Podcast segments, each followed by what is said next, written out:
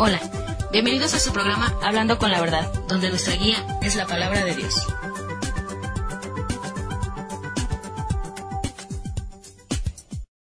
Hola, ¿qué tal? Bienvenidos a este programa de Hablando con la Verdad.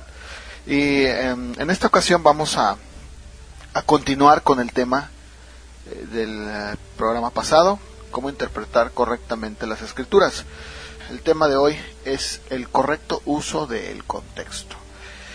Eh, hemos escuchado mm, muchos casos dentro de las iglesias en donde algunas personas eh, dicen que les gusta mucho la Biblia porque tiene textos muy bonitos y parece que efectivamente así es como se lee, esperando encontrar algún texto bonito.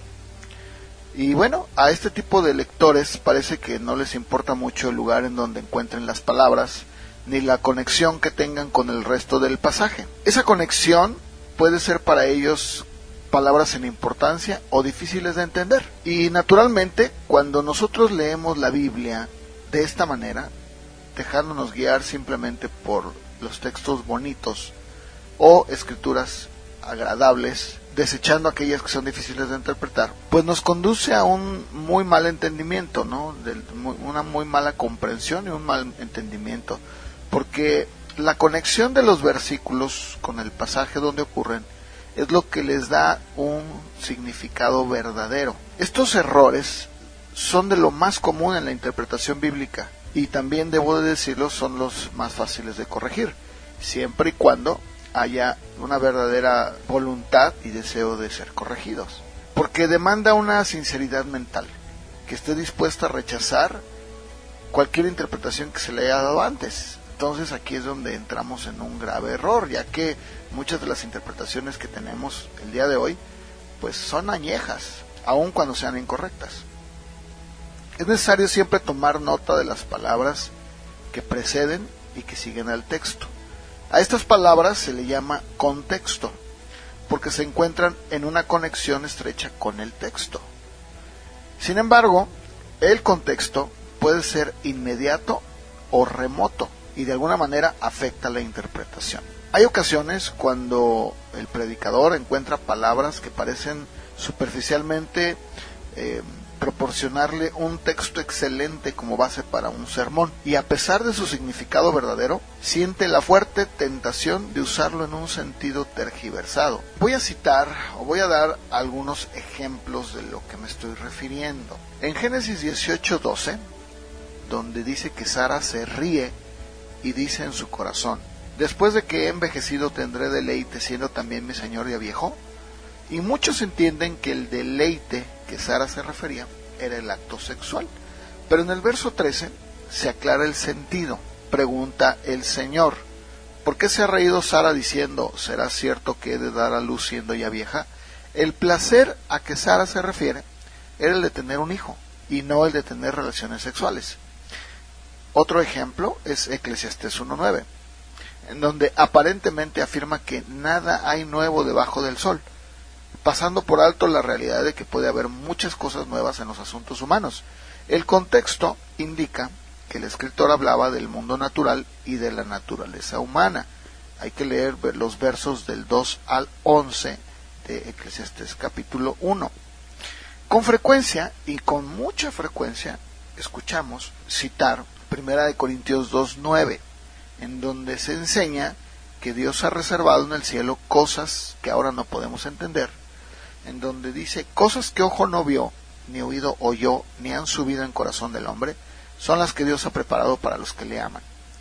No podemos dudar de que así será, pero debemos de entender que este texto está siendo tomado de Isaías 64.4, en donde dice, ni nunca oyeron, ni oídos percibieron, ni ojo ha visto a Dios fuera de ti, que hiciese por él que en él espera y se refiere al tiempo antes de la venida de Jesucristo y del Evangelio. En el verso 8, Pablo dice que los príncipes de aquel tiempo no conocieron la gloria que corresponde al cristiano. De otra manera no hubieran crucificado al Señor. Luego, en el verso número 10 del mismo 1 de Corintios 2, Dice, pero Dios nos las reveló a nosotros por el Espíritu, porque el Espíritu todo lo escudriña, aún lo profundo de Dios. De manera que el verso 9, al que acabamos de citar, se refiere a los misterios del Evangelio revelado a los creyentes ahora y no al cielo que nos espera.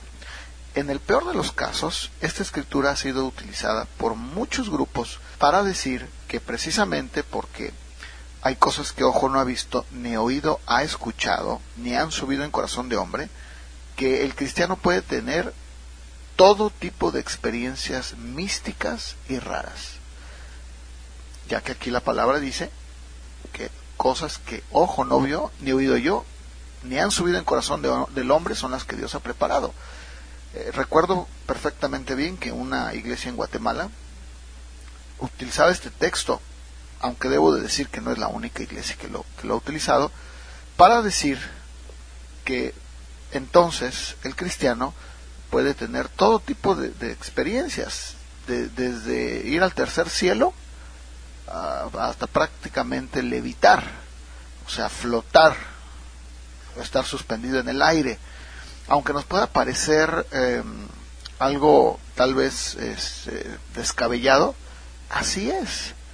Eh, y esto por citar solamente algunos grupos, pero esta escritura se, ha utilizado de una manera, eh, o más bien se ha mal utilizado para dar lugar a todo tipo de doctrinas raras y experiencias místicas en donde cuando nosotros hacemos un buen uso del contexto nos vamos a dar cuenta que no da lugar. Vamos a ver que toda esa evidencia, que toda esa doctrina o todo ese argumento queda anulado. Muchas veces el contexto de algún versículo afecta mucho a la teología cristiana. En Hebreos 7:12 se dice que cambiado el sacerdocio, necesario es que haya también cambio de ley.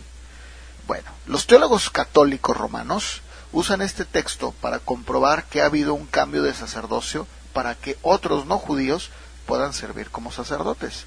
Examinando el propósito del escritor se aclara el significado de estas palabras. Aquí el escritor quiso demostrar que el sacerdocio judío fue sustituido por Jesucristo, el sumo sacerdote eterno, según el orden de Melquisedec. La interpretación católica romana ignora el contexto general y el propósito del escritor.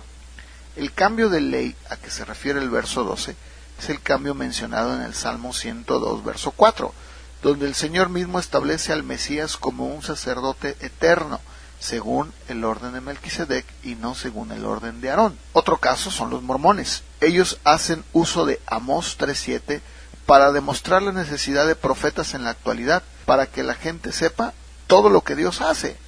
Y citan el texto, porque no hará nada Jehová el Señor sin que revele su secreto a sus siervos los profetas. Pero el contexto nos aclara el sentido verdadero sobre este verso. Significa que Dios va a traer juicio sobre su pueblo por sus pecados y el verso antes mencionado declara que no lo hará sin advertir primero a sus profetas. Esto lo podemos ver claramente en la Biblia del Antiguo Testamento. Cada vez que Dios iba a extender un juicio, siempre, siempre lo revelaba primero a sus profetas para advertir al pueblo. De ninguna manera nos está dando lugar esta escritura para decir que el día de hoy Dios va a revelar a sus profetas primero lo que va a hacer de manera anticipada. También, en algunos casos, el contexto es más remoto. Un ejemplo de esto lo encontramos en Eclesiastés capítulo 9, verso 5, en donde los testigos de Jehová apoyan la doctrina del sueño del alma y de la aniquilación de ella. Y dice así, porque los que viven saben que han de morir, pero los muertos nada saben. Si nosotros leemos de manera separada, como lo hacen los testigos de Jehová, este verso parece afirmar que nadie está consciente después de la muerte, pero el contexto remoto del libro y de toda la Biblia nos indica que tal interpretación es contradictoria y falsa. Sin la clara revelación del Nuevo Testamento, el escritor de Eclesiastés no podría decir nada sobre este asunto. Lo que significa el texto es que los muertos no saben nada de esta vida. Esta verdad está de acuerdo con todo lo que sabía el escritor de Eclesiastés. Muchos de los proverbios son declaraciones aisladas sobre la sabiduría. no existe ningún contexto inmediato, pero su verdad está de acuerdo con otras declaraciones de las Escrituras y con el mensaje entero de toda la Biblia. Este es el contexto remoto de tales proverbios.